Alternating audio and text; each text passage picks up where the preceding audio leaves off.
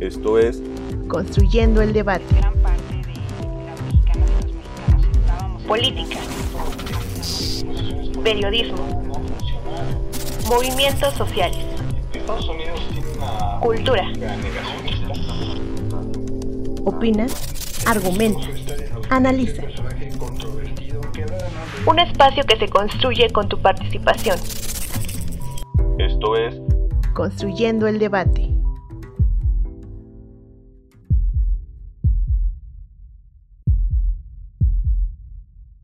Desde su creación durante la posguerra, los organismos internacionales se han ocupado de asuntos como el crecimiento económico, la seguridad, los desacuerdos políticos e ideológicos y el desarrollo social y cultural a nivel internacional.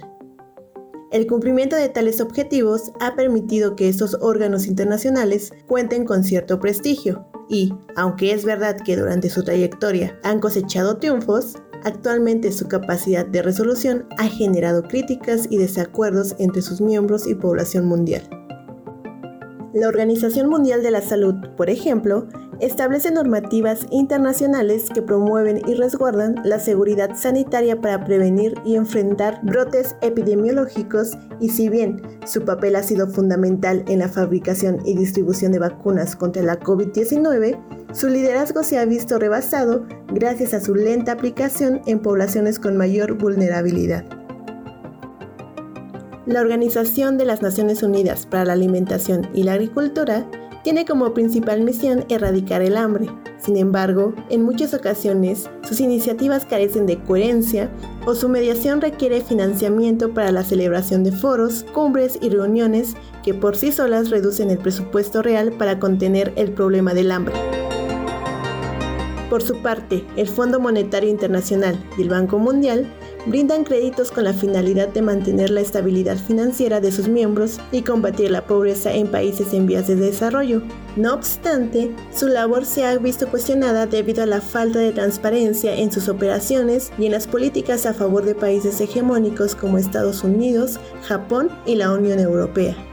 Mientras tanto, la Organización de las Naciones Unidas, como promotora de la participación y la cooperación entre sus países miembros y mediadora de la paz y seguridad globales, se ha visto superada por las disputas armadas internacionales, como el caso de Afganistán y el regreso de los talibanes, la guerra de Yemen, el eterno conflicto entre Israel y Palestina y la actual invasión de Rusia a Ucrania. Si bien es de vital importancia la existencia de organismos que representen los intereses mundiales, resguarden la paz y promuevan políticas que ayuden a los grupos más desfavorecidos, también es trascendental señalar las carencias de estos organismos para que sean regulados y cumplan el propósito para los que fueron creados.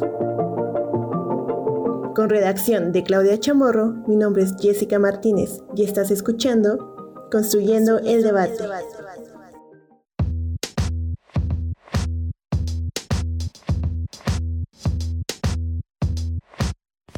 Hola, ¿qué tal? ¿Cómo están?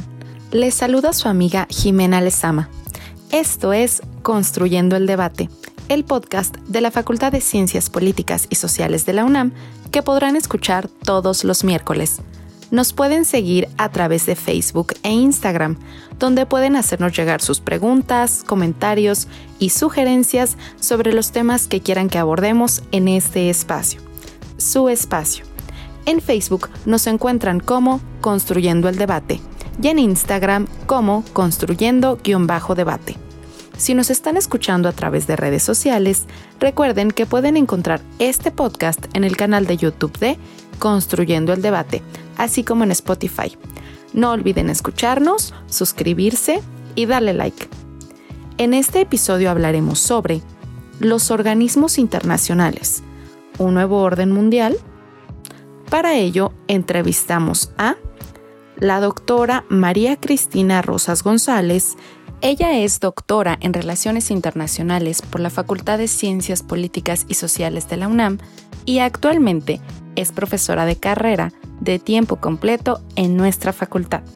Sea usted bienvenida, doctora María Cristina Rosas González, a este espacio de Construyendo el Debate.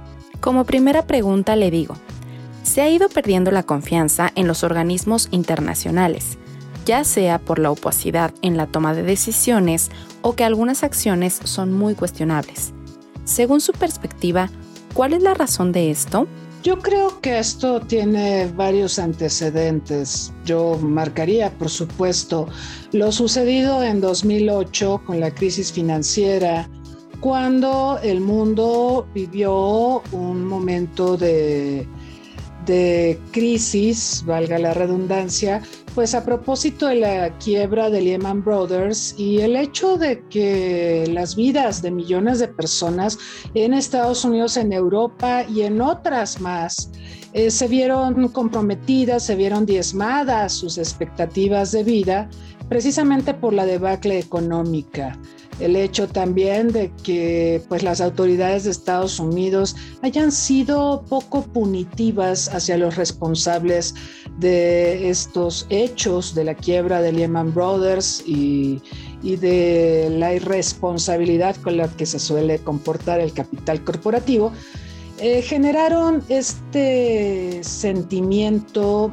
de que las instituciones no funcionan.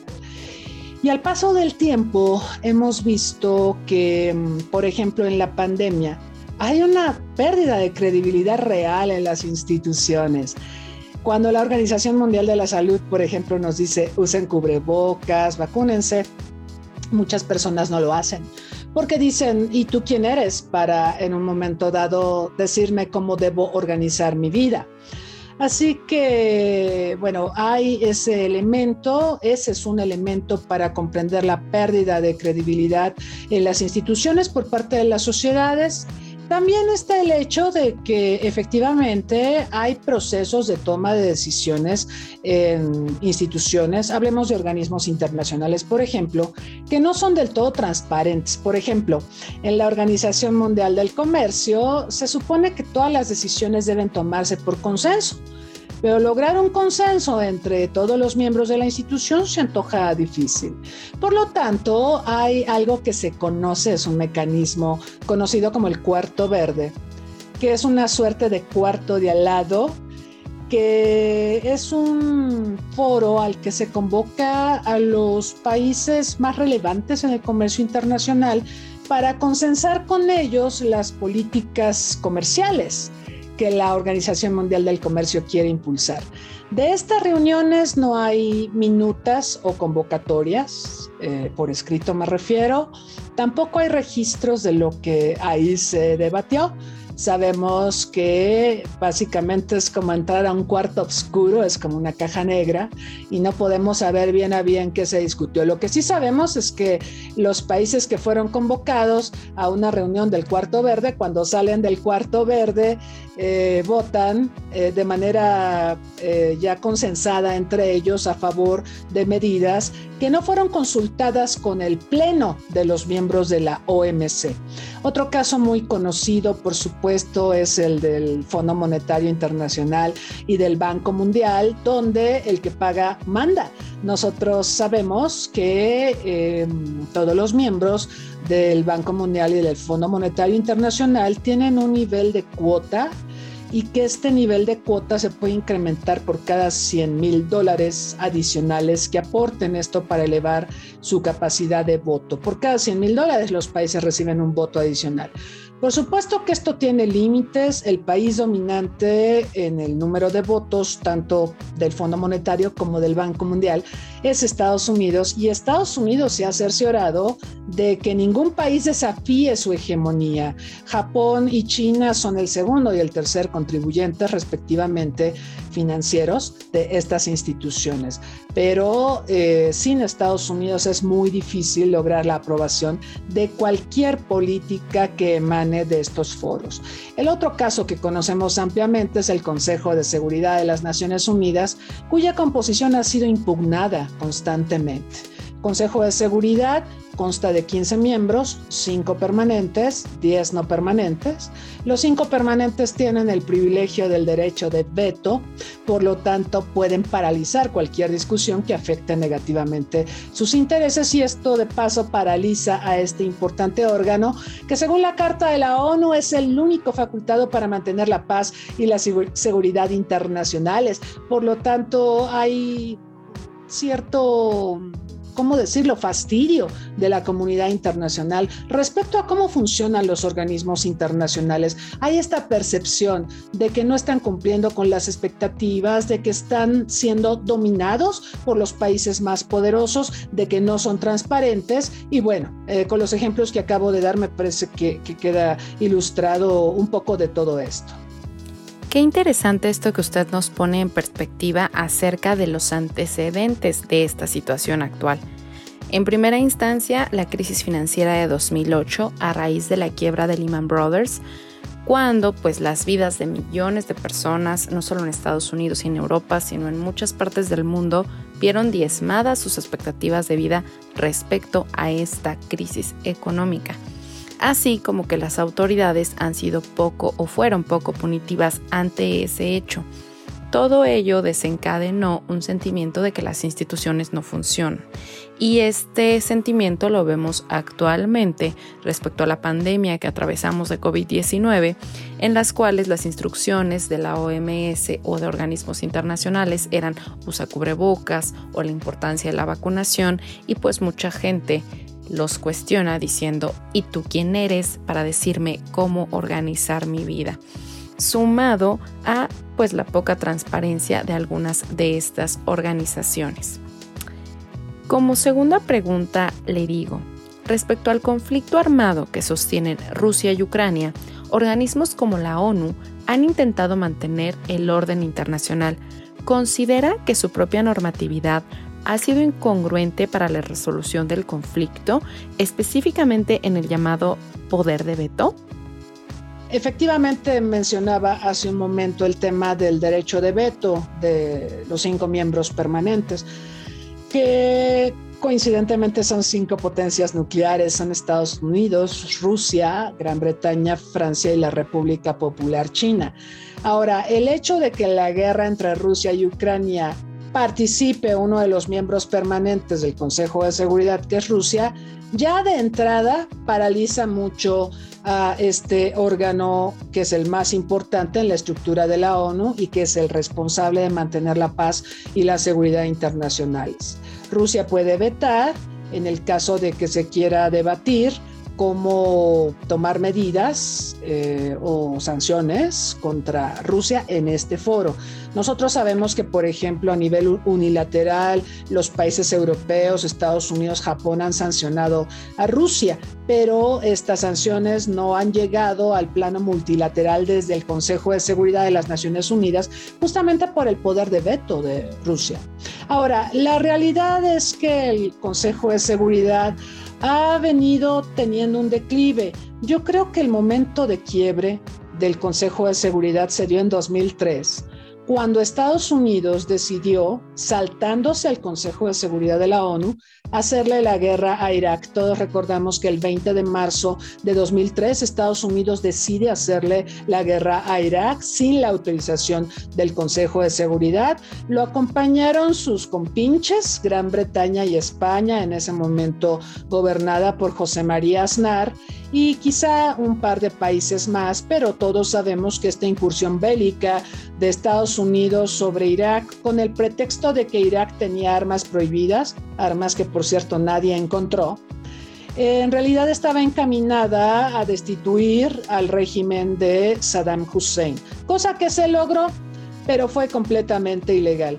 Y contrastando lo que pasó aquel 20 de marzo de 2003 con lo que pasó este 24 de febrero de 2022, cuando Rusia decide llevar a cabo una operación militar especial en Ucrania, yo creo que las circunstancias se parecen mucho, ¿no? Una gran potencia decide agredir a un país indefenso, pero la diferencia es que mientras que Estados Unidos hizo esto en 2003 y no tuvo una condena universal, yo recuerdo que sí, México estaba en el Consejo de Seguridad de Naciones Unidas en aquel momento, igual que ahora, creo que tenemos mala suerte cuando estamos en Consejo de Seguridad porque coincide que haya algún gran conflicto que se libra mientras estamos ahí en la primera fila de la política mundial. Pero bueno, al margen de, la mala suerte de México, cuando Estados Unidos decide invadir Irak en 2003, hay una condena, pero nadie sanciona a Estados Unidos, nadie amenaza a Estados Unidos con que si no se retira sobrevendrán sanciones, eh, sobrevendrán penalizaciones a sus empresas o no sé, castigos a, a, los jerarcas o a la clase política. En cambio, cuando es Rusia quien se porta mal, todos los castigos del mundo caen sobre Rusia. Y esto habla de parcialidad y esto habla también de que no se juzga con el mismo rasero a los países. Así que esto también le está pegando a la legitimidad de Naciones Unidas y del Consejo de Seguridad. Lo que quiero decir también es que el precio que pagó el Consejo de Seguridad por bloquear la presunta resolución que Estados Unidos quería que fuera aprobada en ese seno para que le autorizaran el uso de la fuerza en Irak fue la merma del propio Consejo de Seguridad. Pagó un costo muy alto el Consejo de Seguridad por no acatar los deseos de Estados Unidos. Yo creo que el Consejo de Seguridad actuó como se esperaba. El problema es que Estados Unidos cada vez más se salta al Consejo de Seguridad para hacer cosas. Y esto también puso la muestra. Por eso ahora vemos países que suelen saltarse al Consejo de Seguridad y cada vez se usa menos al Consejo de Seguridad para atender las grandes crisis internacionales. Entonces, eh, no es que la guerra Rusia-Ucrania haya paralizado al Consejo de Seguridad por primera vez esto ya se venía produciendo y el Consejo de Seguridad ya tenía su propia crisis desde lo que pasó en el conflicto de Estados Unidos contra Irak, que arrancó con la invasión estadounidense contra este país árabe el 20 de marzo de 2003. Esto que usted nos menciona respecto al poder de veto es muy importante dejárselo en claro a nuestra audiencia. Le señalamos que la ONU cuenta con cinco miembros permanentes en su Consejo de Seguridad, que son Estados Unidos, Rusia, Gran Bretaña, Francia y China. Por lo que ahora en la guerra actual entre Rusia y Ucrania, pues Rusia tiene el poder de vetar en caso de que se quieran debatir medidas o sanciones pues contra ella, lógicamente.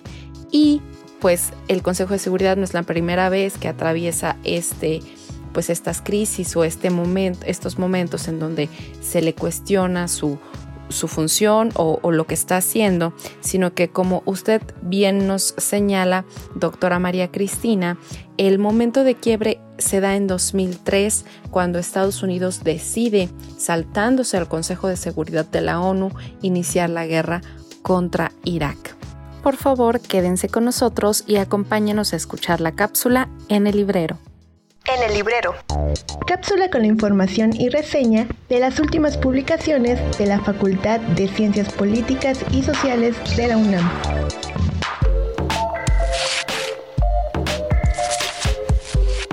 ¿Te has preguntado cómo la pandemia de COVID-19 ha afectado a la humanidad más allá de los contagios? ¿Crees que el capitalismo ha sido un factor importante para que la pandemia haya sido tan potente y a nivel mundial? ¿Te interesa saber cómo se está desarrollando la tecnología post-pandemia? Estas y otras preguntas podrán ser respondidas dentro del compilado de textos de investigación titulado Crisis, Capitalismo y Pandemia. Cuestionamientos a los problemas del siglo XXI, coordinado por el doctor Mario Alberto Zaragoza Ramírez. En el primer capítulo, llamado 2020, en el mismo mar, no en el mismo barco, performativos, política y solidaridad, el doctor Benjamín Arditi Karlik realiza un breve recorrido por lo acontecido desde el inicio de la pandemia en Wuhan, China, hasta lo que ha traído como consecuencia durante el último año. Tanto la saturación hospitalaria y el cierre prácticamente total de los comercios, así como la parálisis de la economía, en este apartado podrás analizar las consecuencias sociales que trajo la pandemia de COVID-19, que volvió más grande la brecha de desigualdad. En el apartado titulado Imaginar lo inimaginable, brechas digitales, escuela y educación durante la pandemia de COVID-19, la doctora Luz María Garay Cruz expone la desigualdad tecnológica que ha golpeado a la educación la brecha de educación, así como la brecha digital, que ya existían, se profundizaron con el cambio de la educación a educación a distancia, pues no todas las escuelas ni todos los alumnos contaban con la infraestructura ni soporte económicos mínimos para poder enfrentar este cambio. Por su parte, la doctora Adriana Reinaga Morales se explica en el capítulo llamado La reinvención de la confianza en tiempos de pandemia que las nuevas formas de interacción dadas por las medidas restrictivas han transformado la confianza social. Tras una explicación ontológica sobre lo que es la confianza, la necesidad de esta en la sociedad, la autora te expondrá los panoramas de confianza que se dan en los espacios públicos, los educativos, políticos y económicos, para que puedas hacer tu propio análisis sobre cómo es que la confianza puede verse mermada en estos contextos. En el capítulo Sociología de la nueva normalidad, apuntes a ras de piso, la doctora Teresa Rodríguez de la Vega Cuellar te presenta las formas en que los espacios, las relaciones, las actividades e incluso las actitudes y formas de entablar conversaciones se transformaron, aún sin la necesidad de autoridades que así lo establecieran. A través de crónicas y narraciones simples y concretas, la autora te muestra cómo es en la sociedad hoy, después de hacer al COVID-19 parte de nuestra vida cotidiana. No dejes pasar esta oportunidad de conocer a fondo las problemáticas, retos y consecuencias derivados de la pandemia de COVID-19 y su relación con el sistema capitalista. Recuerda que puedes encontrar esta publicación para su consulta y descarga gratuita en la página oficial del Centro de Investigación e Información Digital, o CID por sus siglas. Dentro de esta página encontrarás la pestaña Doc Ciencias Sociales y ahí dale un clic a Libros FCP y UNAM o también puedes escribir al correo electrónico suscripciones arroba políticas.unam.mx para mayores informes de esta y otras publicaciones de tu interés. Mi nombre es Jimena Villafaña Benítez. Hasta la próxima.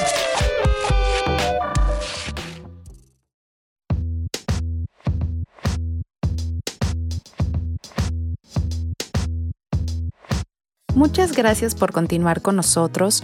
Como tercer y última pregunta, para cerrar nuestra charla, eh, le digo, de acuerdo con su criterio, organismos internacionales como el Fondo Monetario Internacional y el Banco Mundial han contribuido a incrementar las desigualdades económicas a nivel mundial o han ayudado a combatirlas. ¿Usted qué opina? Organismos como el Fondo Monetario, el Banco Mundial, pues es difícil juzgarlos en su papel de fomentar o no desigualdades yo lo que veo es que, bueno, para empezar son organismos distintos. Nosotros sabemos que el Fondo Monetario, su función, su razón de ser es ayudar a los países que tienen problemas de balanzas de pagos, mientras que el Banco Mundial se hace cargo más bien de financiar obras de infraestructura para países en desarrollo es una gran diferencia. Además, la lógica que subyace a la creación de estos organismos que emanaron de los acuerdos de Bretton Woods es que el Fondo Monetario pues fue más obra de White, el estadounidense que propuso las características de este organismo, en tanto el Banco Mundial fue más resultado de la propuesta de Keynes, ¿no? Entonces, entradas son diferentes. Dicho lo cual, Dicho lo cual, la gobernanza de estas instituciones sí ha sido puesta en tela de juicio. Hace un rato comentaba cómo se toman las decisiones y el hecho de que ambos foros funcionan como juntas de accionistas y el que tiene más accionistas o poder de voto es el que determina las políticas de estas instituciones, lo cual por supuesto genera mucha frustración en los países en desarrollo, porque claro, muchos países en desarrollo no tienen la capacidad financiera para incrementar sus votos y de esta manera tener una mayor incidencia en la toma de decisiones de estos organismos. También hay que decir que mm, Banco Mundial y Fondo Monetario Internacional se han quedado cortos, han quedado a deber ante las grandes crisis económicas que ha vivido el mundo, por lo menos desde la crisis mexicana, aquel efecto tequila tan famoso que se gesta en diciembre del 94, que en 95 nos provocó una debacle brutal del Producto Interno Bruto y que hizo que se tambalearan varios países latinoamericanos. Yo me acuerdo que en aquel contexto el Fondo Monetario Internacional declaró que no tenía suficientes fondos para rescatar a México, mucho menos a algún otro país latinoamericano que se colapsara. Y lo comento porque en aquel momento Argentina lo pasó muy mal, se tambaleó Argentina. Argentina no se colapsó en ese momento, se colapsó en 2001, como recordamos pero la realidad es que el Fondo Monetario no, no pudo acudir solito en auxilio de México. Recordamos que quien acudió en auxilio de México fue el presidente Clinton, que incluso se saltó a las instituciones legislativas de su país, usó sus poderes presidenciales para orquestar un paquete de rescate financiero para México, donde incluyó al fondo, pero el fondo no tenía, aunque suene risible, fondos para rescatar a México. Fue necesario convocar a otros actores para que aportaran recursos para apoyar la recuperación de México, el rescate financiero de México, que además México tuvo que dejar en prenda los ingresos de Pemex eh, para, en el caso de que no pudiera cubrir el préstamo, pues que se cobraran de ahí. Afortunadamente México cubrió el préstamo, el gobierno de Ernesto Cedillo trabajó muy bien en términos de, de devolver lo prestado y de estabilizar la economía. No fue fácil, por supuesto, y, y hubo una renegociación con nuestros acreedores que nos permitió salir adelante. Pero lo cierto es que después de esa crisis quedaron muy mal el Fondo Monetario y el Banco Mundial. Se vio que sus recursos son limitados que necesitaban más capital. Luego vino la crisis en Asia en el 97, cuando varias economías del sureste asiático colapsaron. Y luego vino el problema de Brasil. Rusia también tuvo su crisis financiera. Eh, Argentina en 2001, como lo comentábamos. Y cada vez más hay esta sensación de que ni el fondo ni el banco pueden cumplir con las expectativas. Ni el banco ha sido imparcial a la hora de otorgar créditos para financiar obras de infraestructura en países en desarrollo, ni el Fondo Monetario Internacional ha logrado evitar una máxima que ellos habían establecido. La máxima es recurres al Fondo Monetario Internacional por única vez para que te ayude a estabilizar tu economía, pero en tu carta de intención, todos los países que hemos recurrido al Fondo Monetario tenemos que suscribir, suscribir una carta de intención donde explicamos cómo vamos a reordenar nuestra economía para no volver a caer en crisis.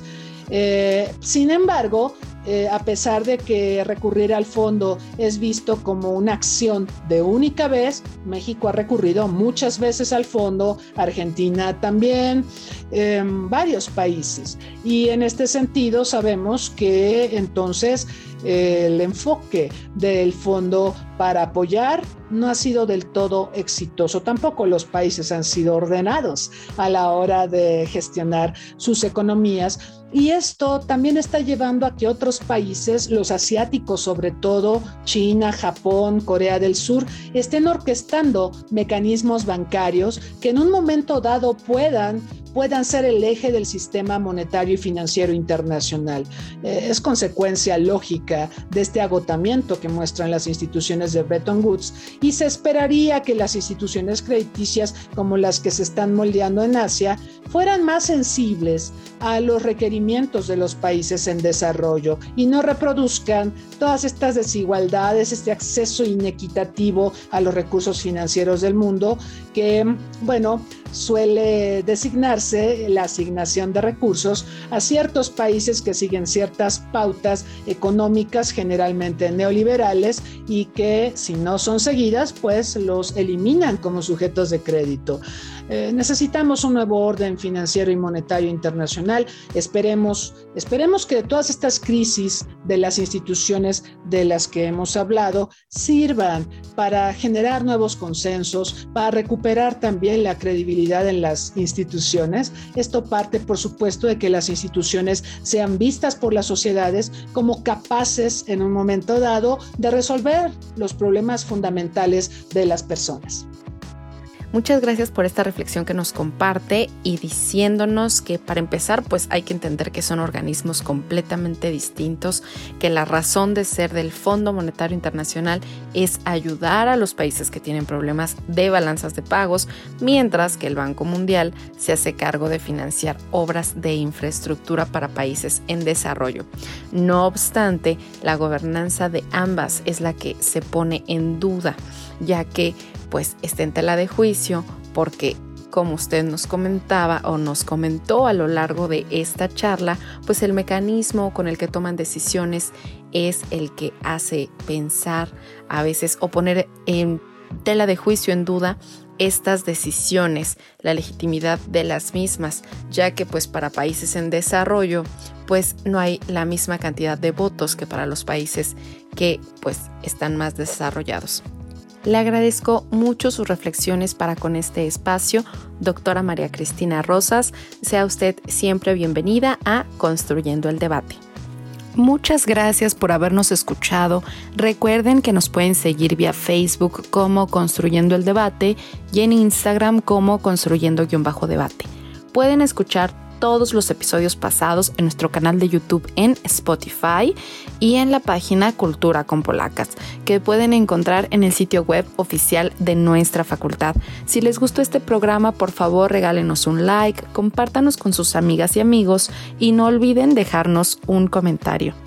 Este podcast es producido por la Coordinación de Extensión Universitaria de la Facultad de Ciencias Políticas y Sociales a cargo de la maestra María Auxiliadora Sánchez Fernández. En la coordinación de producción, Carlos Corrés Cajadillo. Asistente de producción, Jessica Martínez Barrios. Redacción, Claudia Chamorro. En la producción de cápsulas informativas, Yamil Sosa. Diseño, Ángela Alemán. Se despide de ustedes su amiga Jimena Lezama. Hasta la próxima.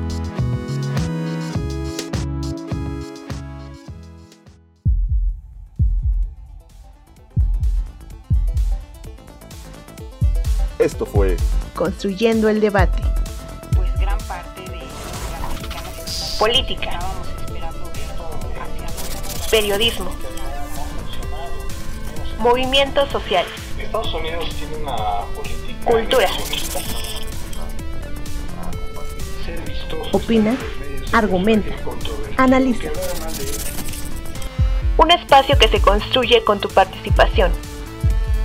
Esto fue Construyendo el debate.